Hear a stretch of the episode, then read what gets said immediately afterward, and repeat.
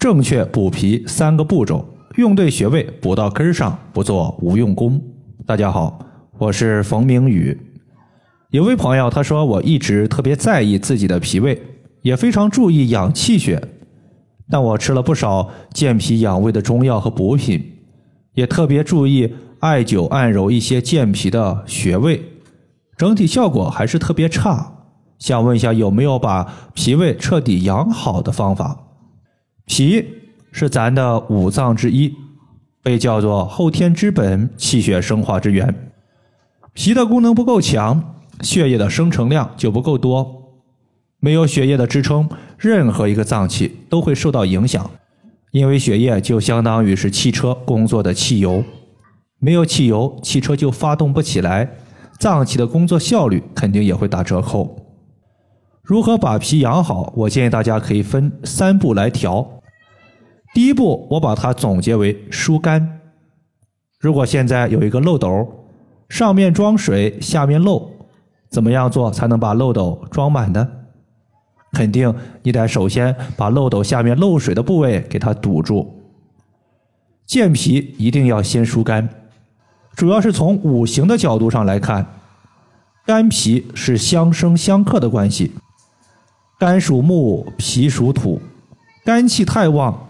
比如出现易怒、生闷气，会导致肝气太多；木太过强大，会克制脾胃土气的滋生。比如说我自己就有这种感受：一旦生闷气，自己就没食欲，不想吃饭。这就是典型的肝木克脾土的表现。脾胃被克制了，自然你就没有了吃饭的欲望。如果出现了腹胀、胸闷，唉声叹气、睡眠质量下降、容易岔气儿以及打嗝反胃的症状，可能就是由于肝气郁结导致的。这个时候你就要疏肝，可以通过太冲穴刮痧后艾灸来解决症状。太冲穴在咱的脚趾的第一个脚趾缝，可以在脚趾缝涂抹蓝色艾草精油后，用手上下搓揉。或者用纯铜刮痧板在局部刮痧刺激三分钟左右。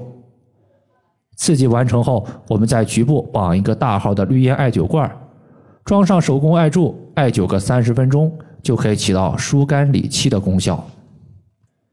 第二步，咱们要做的是祛湿。脾被视为后天之本，是气血生化之源，然而湿气却常常阻碍脾的正常功能。导致脾胃功能失调。从脾胃的特性上来看，脾喜燥恶湿，也就是说呀，脾它喜欢干燥的工作环境，厌恶潮湿的环境。在干燥的环境下，脾气健运，水湿被脾充分的运化、代谢、外排，这个时候气血生成是正常的。如果脾气虚弱，运化能力差，水湿就会停滞在体内，形成湿气，而湿气过多又会导致脾运化的环境变得潮湿，反过来继续影响脾的运化功能，导致脾湿健运，形成了湿气困脾的局面。想要祛湿，一方面我们可以吃一些具有健脾祛湿的食物，比如说赤小豆、黑豆。薏仁儿、山药、冬瓜、莲藕、鲤鱼，它都有类似的功效。另外一方面，我们也可以艾灸一下阴陵泉穴。阴陵泉穴它是足太阴脾经的合穴，位于的小腿内侧。这个穴位是脾经的水湿之气汇合的地方。如果体内湿气重，当你用手按揉阴陵泉穴时，会感觉有明显的酸胀疼痛感，同时阴陵泉穴它也具有健脾、祛湿、利水和消肿的作用。我记得在上个星期群里有一个学员，因为肾病导致面部水肿以及下肢水肿，当时他就是针对水分穴、气海穴、阴陵泉穴、复溜穴这几个穴位进行艾灸。他直接是手持四厘米的艾条进行艾灸的，大概是用了不到半个月的时间，水肿就消失了百分之八九十。由此可见，阴陵泉穴它对于调节体内的水湿平衡、促进水液的代谢，从而达到健脾祛湿的功效是非常好的。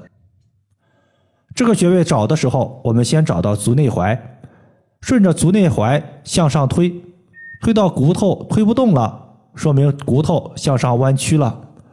弯曲的地方就是阴陵泉穴的所在，其实就是在我们膝盖骨的内侧。第三个我们要做的就是健脾。当制约脾正常运化的影响都消失了，我们再健脾效果就会事半功倍。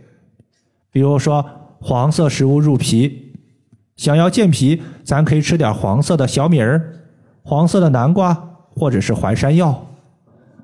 穴位方面，咱可以在腰部附近艾灸脾腧穴，因为脾腧穴是在背部。如果一个人在家没有人帮忙艾灸的话，你可以买一个镂空的单联艾灸罐，在腰部一绑就行。如果怕烫，你也可以把自发热艾灸贴晚上睡觉前贴在穴位上，也能起到四到六个小时的艾灸效果。只是这样做的话，它没有传统的手持艾条和艾灸罐来的效果强，但总比啥也不做强。以上就是咱们今天针对补脾的三个步骤。包括疏肝、祛湿和健脾，就和大家分享这么多。如果大家还有所不明白的，可以关注我的公众账号“冯明宇艾灸”，姓冯的冯，名字的名，下雨的雨。感谢大家的收听，我们下期节目再见。